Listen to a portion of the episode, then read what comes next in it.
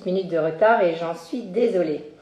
Je vous remercie d'être euh, sur cette euh, vidéo ce soir. Je remercie Yogom de m'avoir invité.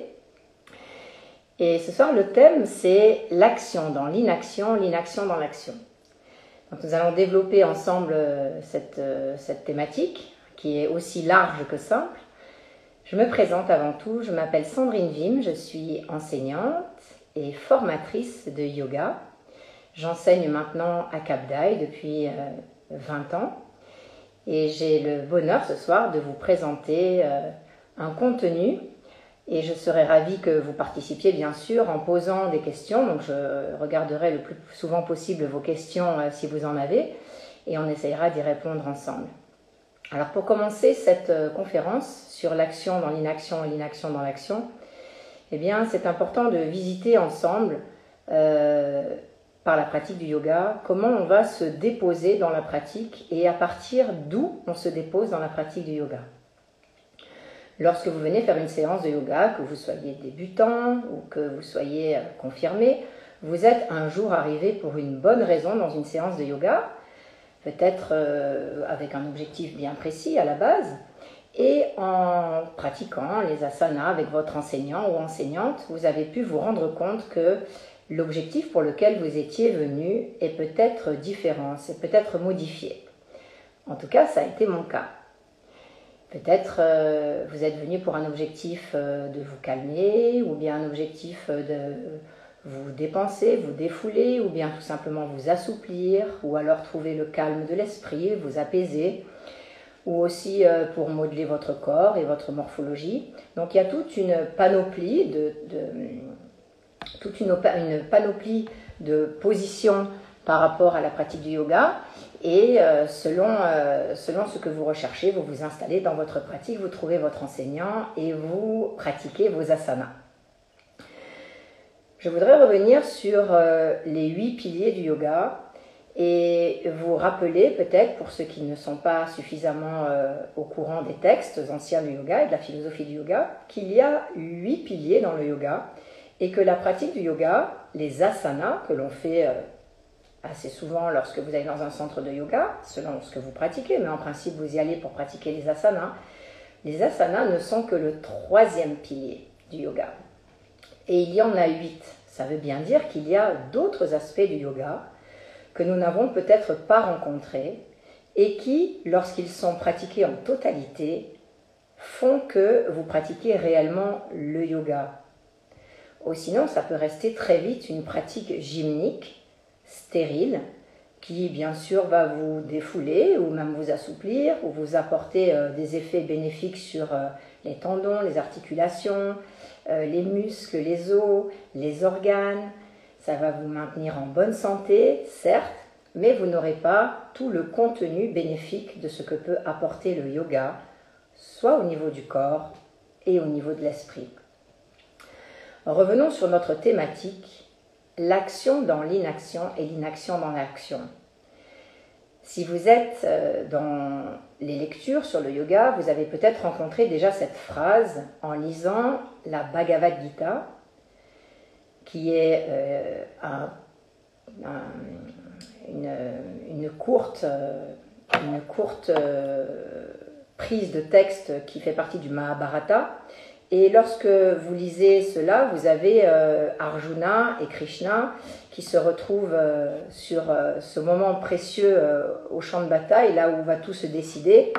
Et Arjuna qui, en face de Krishna, ne peut plus bouger, ne sait plus quoi faire, parce qu'il ne se sent absolument pas capable d'affronter ses, ses, frères qui sont dans le camp adverse. Et simplement sur ce simple fait de ne pas suivre son dharma, c'est-à-dire son chemin de guerrier, de kshatriya, eh bien, il va se déposer à cet instant précis et ne plus savoir passer à l'action. Donc ça, c'est euh, une, euh, une des propriétés de la conférence de ce soir, c'est vraiment ce passage à l'action. Et comment, qu'est-ce qui se passe lorsque l'on reste dans l'inaction? Ça, ce sera notre première partie. Dans une deuxième partie, il y a aussi, euh, dans la pratique du yoga, la source du yoga. À savoir, si nous reprenons l'introduction du début, les asanas en tant que pratique gymnique, eh bien nous allons passer à côté de quelque chose parce que nous serons toujours dans une pratique dite physique, mais elle ne sera pas véritablement asanique. Pourquoi? Parce que pour que l'asana puisse s'installer en soi, as, qui est le préfixe qui signifie en soi, assis, et euh, lorsque, vous, êtes dans une situation asanique, vous avez non seulement la forme du corps, le corps a pris une certaine forme par rapport à l'asana, mais vous êtes aussi dans une, un état à l'intérieur qui fait que ce n'est pas la forme de la pose en elle-même qui est importante, donc on quitte la représentation de la pose et on vient s'installer dans la pose parce qu'on veut être assis en soi. Et ça, quel que soit l'asana. Et quand on voit, euh, vous pouvez regarder sur Instagram, hein, la multitude de poses qui peut s'offrir dans la pratique du yoga, avec euh, ben, des poses qui sont quand même assez dites acrobatiques, on peut bien comprendre qu'avant d'être à l'aise et se sentir en soi assis dans des poses qui sont si, euh, on va dire, complexes, ça demande un grand travail sur le mental. Donc l'action dans l'inaction et l'inaction dans l'action, c'est un petit peu comme vous dire, vous expliquer que le dynamisme ne doit pas déboucher sur l'agitation. Mais aussi, en revanche, l'enracinement, qui est essentiel dans le yoga, ne doit pas lui non plus déboucher sur l'inertie. Lorsque vous comprenez cela, et lorsque vous le mettez en pratique dans votre, dans votre sadhana, eh bien, vous, êtes, vous passez forcément par un effort au départ, l'effort d'aller vers soi, l'effort de prendre conscience de la nature de l'ego, l'effort de se rendre compte que nous sommes à la base ignorants. Et que pour construire sereinement, calmement, vertueusement un asana, cela demande de comprendre les huit piliers du yoga. Le yama, le niyama, asana, le pranayama, le pratyahara, le dharana, le dhyana ainsi que le samadhi. Alors c'est pas parce que vous allez vous cultiver et étudier ces différents piliers que vous serez déjà dans l'état de chaque pilier. Dharana, dhyana sont des états qui demandent déjà une certaine compréhension des mécanismes du mental. Vous comprenez bien qu'un élève qui est débutant, qui arrive dans une série avec un enseignant, il ne pourra pas être dans l'inaction en même temps que dans l'action. Il sera déjà très actif pour écouter les consignes, pour pouvoir se placer justement par rapport à sa structure. Euh, il aura aussi, ben, il sera en face d'un groupe, donc euh, il, il, se sentira aussi observé. Donc tout ça, ça fait qu'il y a une agitation mentale pendant l'asana. Lorsque vous pratiquez le pranayama, vous éduquez petit à petit l'esprit à reconnaître que vous êtes tout le temps en train de respirer et que vous pouvez jouer avec ce souffle.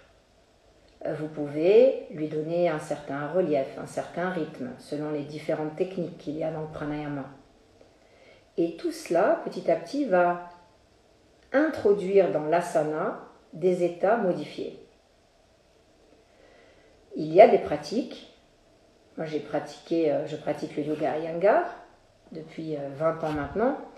Et bien sûr, quand je pratique ce yoga, j'ai été enseignée pour le pranayama, ce qui fait que maintenant, lorsque je fais une pause, un asana, eh bien, j'ai ce réflexe à l'intérieur qui s'installe de lui-même d'écouter le souffle spontané dans la pause. Et tout de suite, qu'est-ce que ça fait? Ça me libère de l'agitation mentale. Je quitte la représentation de la pose pour rentrer petit à petit dans la sensation. Là, je commence tout en étant dans l'action, puisque je mets en place un protocole de conscience sur le souffle pendant la, sana. Je fais ça, et, mais pour faire cela, je fournis, on est d'accord, un certain effort. L'effort d'aller vers cette concentration.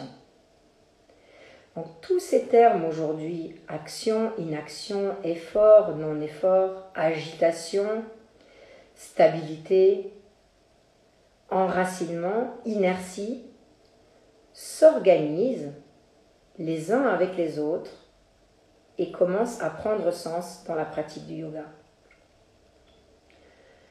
Nous allons faire un petit exercice ensemble, si vous le voulez bien, tout simple. Je vais vous demander de vous asseoir, les jambes en swastikasana, croisées ou en siddhasana, comme vous vous sentez le mieux, et simplement de fermer vos yeux. Donc je vous laisse vous installer, donc vous simplement vous, vous installez assis, vous fermez vos yeux et ne posez votre attention sur rien. Laissez simplement les choses venir à vous. Toutes les multitudes d'informations qui arrivent à cet instant précis en vous-même, par les organes d'essence. Déjà, vous entendez ma voix. Peut-être euh, il y a du bruit autour de vous que vous entendez aussi. Vous avez aussi la sensation des yeux fermés qui créent un cocon d'obscurité. Vous avez aussi la température ambiante de la pièce dans laquelle vous êtes. Et tout ça, c'est un bain d'informations qui est capté spontanément et simultanément par tous les organes d'essence.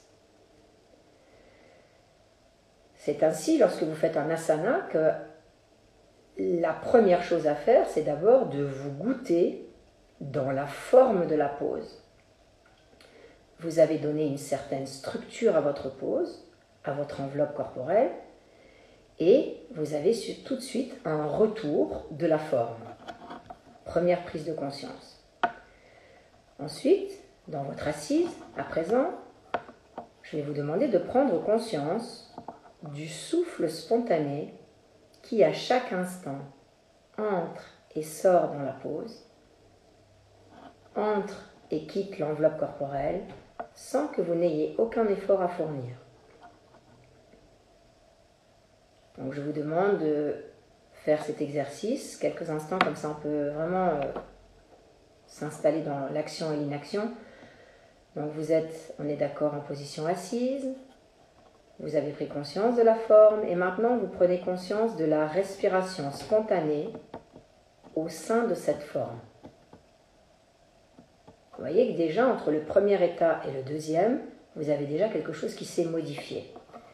Et maintenant, je vais vous demander d'intervenir sur le souffle et d'accompagner un petit peu plus profondément dans votre assise le trajet de l'expiration.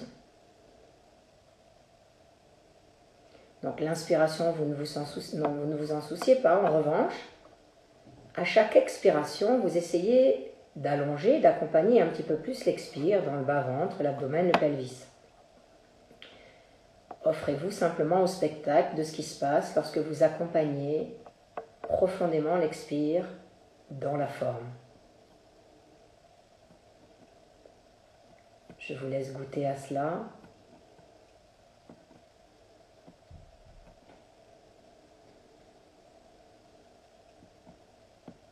Bien sûr, pendant que vous faites cet exercice, vous avez l'assise consciencieuse, l'attitude correcte avec la colonne vertébrale qui est érigée du coccyx jusqu'au sommet du crâne. Vous avez les épaules basses, loin du cou, la nuque longue, la tête droite. La face antérieure de la colonne vertébrale qui s'élève. Et là, vous avez une perception encore différente de ce qu'était la représentation de la forme, de ce qu'était l'écoute de la respiration spontanée dans la forme, et maintenant de la volonté d'accompagner l'expiration. Bien, eh bien, vous pouvez maintenant réouvrir vos yeux. Et ça, ça va nous donner la matière suffisante pour continuer notre euh, compréhension de cette action et de cette inaction. Je vais reprendre la phrase qui disait tout à l'heure, le dynamisme ne doit pas conduire à l'agitation.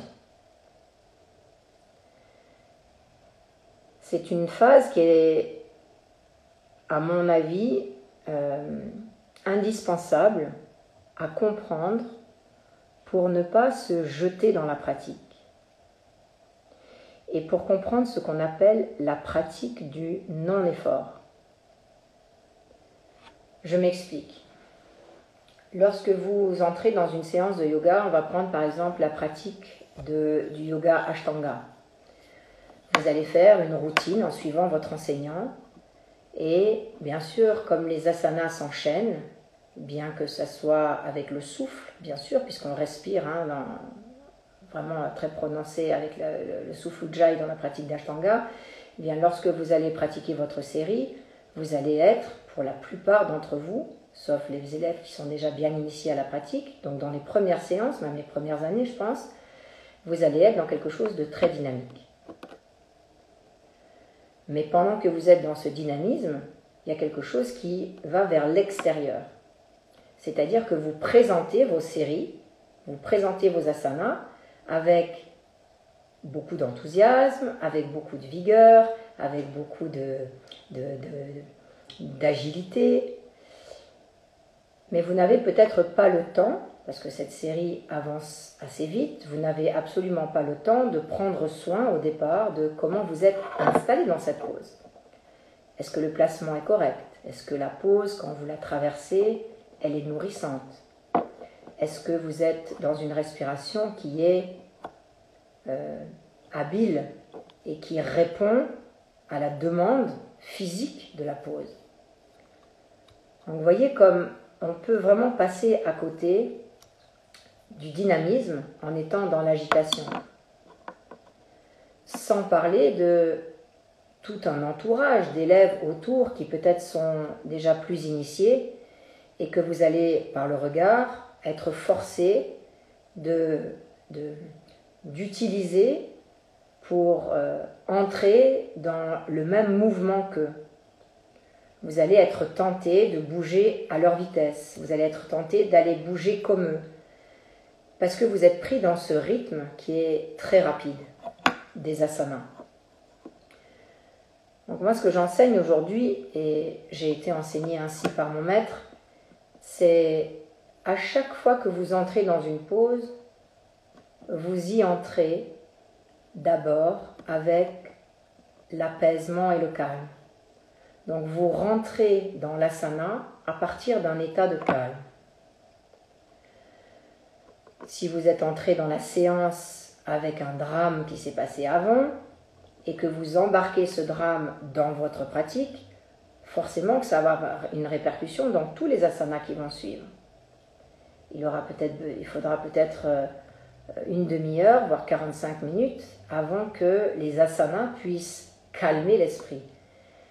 Ou même pas du tout. Il y a des élèves qui rentrent avec un certain drame dans une séance et qui sortent, allez, peut-être dans l'assise de fin de séance, ils se sont calmés. Mais c'est pas tout le monde. Donc le rôle de l'enseignant, c'est quoi? Pour faire comprendre aux élèves euh, que le dynamisme ne doit pas découler sur l'agitation. C'est d'abord de faire des pratiques d'apaisement pour qu'on reconnaisse et que l'élève reconnaisse, puisse reconnaître l'agitation de son esprit. Aussi pour qu'il puisse reconnaître à partir de quel état il pratique son yoga peut-être un petit peu plus tard, reconnaître que l'objectif pour lequel il était venu faire sa pratique au départ s'est modifié, qu'il a compris l'importance du calme qui est nécessaire dans la pratique. Alors, le dynamisme est possible, les pauses peuvent s'enchaîner, les Surya Namaskar peuvent s'enchaîner, les séries un petit peu plus complexes d'extension vers l'arrière, qui demandent de l'agilité, du dynamisme, de la détente, mais ce sera fait à partir d'un terrain qui sera calme à la base, qui sera apaisé. Prenons maintenant l'enracinement. L'enracinement qui fait suite à l'apaisement. La première étape que vous mettez en place lorsque vous faites votre assise de début de séance, c'est d'abord de vous mettre à l'aise. Il n'y a rien de plus difficile que de se mettre à l'aise. On ne nous a pas habitués à nous mettre à l'aise. À être à l'aise en soi, c'est réservé à une minorité. Pour nous, enseignants, c'est indispensable d'apprendre aux élèves à savoir s'apaiser. Avant de commencer toute pratique, d'abord c'est la pratique de l'apaisement, savoir se mettre à l'aise. Ensuite, dans l'assise, on nous enseigne que la largeur de l'assise, c'est-à-dire l'étalement du bassin, l'étalement des fesses loin des ischions, est indispensable pour que l'assise puisse s'enraciner. Pourquoi? Ça demande de comprendre la notion de spatialité. Nous sommes enveloppés d'espace, avalés par l'espace, et nous ne nous autorisons pas, toujours avec cette mise à l'aise, à prendre notre espace. Donc la première chose, c'est savoir s'apaiser, se mettre à l'aise. Et la deuxième, c'est la largeur de l'assise. Pourquoi cette largeur? Parce que vous verrez que dans votre pratique, vous êtes toujours confronté au regard d'autrui. Et vous êtes, comme dans la société, avec ce masque social et cette timidité de prendre votre espace, de vous autoriser à prendre votre espace. C'est pas parce qu'on prend son espace qu'on écrase les autres. C'est pas parce qu'on prend son espace qu'on néglige la présence d'autrui. Non. C'est juste que une fois que je suis à l'aise en moi, mon corps s'étale d'une autre manière et la largeur s'installe. La troisième actualisation de cet espace dans le corps, c'est l'enracinement. Donc l'enracinement, ça ne vient pas tout de suite.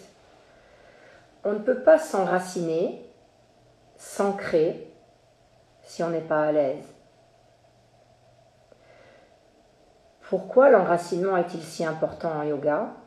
Parce qu'avant tout, nous sommes des êtres incarnés nous sommes liés à cette loi d'attraction, donc nous avons l'attraction terrestre qui nous fige à la terre et nous ne pouvons pas rester en l'air, on n'est pas des oiseaux. Et même l'oiseau, il ne reste pas dans le ciel tout le temps, l'oiseau, il redescend sur terre et il prend son envol en s'appuyant sur la terre. Donc nous, c'est exactement pareil. Pour s'élever spirituellement, nous avons besoin de d'abord nous enraciner. Mais cet enracinement ne doit pas déboucher, on l'a dit tout à l'heure, sur l'inertie. À savoir, ne plus bouger, être collé, être dans un état lymphatique, être dans un état où nous n'avons plus cette connexion à ce qui enveloppe la Terre, c'est-à-dire à, l'espace tout entier. Nous sommes figés dans la Terre et nous ne pouvons plus en bouger. Ça, ce n'est pas du tout l'état d'enracinement dont parle le yoga. L'enracinement dont parle le yoga, c'est de se reconnaître en tant que humain, c'est-à-dire incarné dans un corps qui est terrestre, et de reconnaître cette nature nous permet ensuite de nous élever. Si nous nous élevons dans des pratiques spirituelles sans avoir compris cette notion de notre corps qui, lui, s'enracine, pour pouvoir s'élever, nous passons à côté de ce qu'on appelle l'enracinement. Et nous pouvons soit aller dans cet ego spirituel, ou alors devenir des êtres très lourds, très fainéants, très paresseux, qui ont beaucoup, beaucoup de mal à donner du mouvement dans la vie. Tout ça, les asanas nous l'enseignent. Partons un petit peu plus loin maintenant dans la quatrième actualisation de l'assise, qui est l'éveil de la colonne vertébrale. Comment pouvoir éveiller ces vertèbres, c'est-à-dire leur donner un sens directionnel ascendant, sans que ça ne s'appuie sur quelque chose de stable? Parce que nous enracinons le coccyx en direction de la terre, parce que nous laissons les pieds fermement enracinés dans les asanas, nous pouvons alors donner à la pose toute sa légèreté, sa fluidité, son mouvement, qui ensuite vont déboucher petit à petit sur la consécration, se consacrer en soi pendant l'asana. Et ça, c'est la dernière étape. La consécration, c'est oublier qu'il y a une différenciation entre nous et la pause. La pause et le sadaka ne font qu'un. Le pratiquant n'est plus au-delà de la pause, il est la pause, de la même manière qu'un musicien va devenir son instrument et l'instrument devient le musicien. Il n'y a plus de différenciation. Vous êtes à l'unisson avec la pause.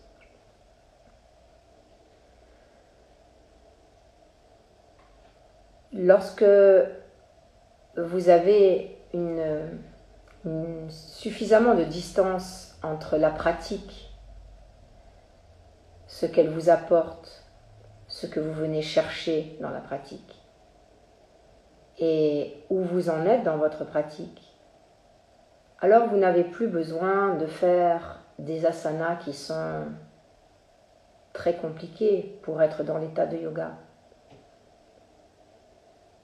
Dans un Uttanasana, Adho Mukha Svanasana, Swastikasana, dans des poses très simples, Sukhasana, Siddhasana, vous pouvez déjà avoir toutes les sensations qu'un élève peut-être euh, initié, confirmé, va trouver dans un Urvadanurasana. C'est plus la pose en elle-même qui fait l'état mental. C'est la manière dont vous avez suffisamment de distance face à votre pratique dans l'asana.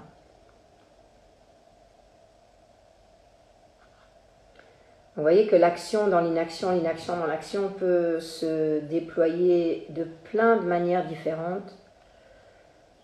On peut aussi euh, aller dans ce que l'on appelle la pratique du non-effort qu'on vient de visiter. Et puis on peut aussi aller dans la pratique de la non-pratique. La pratique de la non-pratique est aussi essentielle pour intégrer, digérer, assimiler des informations, de la connaissance, pour que vous puissiez aussi mettre euh, au repos cette euh, peut-être euh, addiction à pratiquer coûte que coûte. Peut-être vous rendre compte aussi de l'attachement que vous avez finalement à la pratique en sachant que l'attachement n'est pas vertueux, parce qu'il est possible qu'un jour vous ne puissiez plus faire les asanas. Il y a des états dans lesquels des personnes ne peuvent même plus méditer, soit parce qu'ils sont atteints par une maladie dégénérescente, ou ils ont des affections au niveau euh, de la psychomotricité. Donc, mettons de côté le fait que parce que l'on pratique, et on est des pratiquants de yoga, on va pouvoir pratiquer coûte que coûte. Non. Il y a des états dans lesquels on ne pourra plus pratiquer. Je ne vous le souhaite pas et je ne le souhaite pas non plus. Mais le fait de ne de, s'identifier à parce que je suis un yogi, et eh ben, je vais euh, jusqu'à 100 ans pouvoir euh, me mettre dans tous les états, dans toutes les formes, dans toutes les poses et toujours être en bonne santé, c'est possible, mais c'est pas une assurance à 100%. Par contre, ce qui est une assurance à 100%, c'est que si vous travaillez sur votre euh, compréhension des mécanismes du mental, sur les contractions, sur les limitations que vous pouvez rencontrer, si vous apprenez à apprivoiser cela, vous pourrez alors négocier, apprendre à lire tous vos états, quelle que soit votre pratique. Ce sera fait en conscience. Lorsqu'un un pratiquant décide pendant une certaine période de ne plus pratiquer, c'est même pas une décision, ça, il est pris par cet élan-là de se déposer ailleurs que dans l'asana. C'est pas qu'il ne pratique plus, parce que ayant compris comment fonctionne le mental, qu'est-ce qu'il va faire? Eh bien, il va observer tous les instants. Il ne va pas s'observer qu'à travers sa pratique des asanas mais il va s'observer dans son champ d'existence de tous les jours et reconnaître lorsqu'il est dans un certain état modifié à cause d'une émotion, à cause d'un sentiment, à cause d'un incident particulier, il va pouvoir se regarder, se ressentir, et c'est la pratique ça. Donc on ne peut pas, euh, c'est peut-être euh, un peu euh, avancer ce que je vous dis, mais c'est pas les asanas qui font le travail. C'est pas suffisant les asanas. Ce qui fait le travail, c'est l'étude, c'est être suivi par son enseignant, être auprès de son enseignant pour avoir un miroir.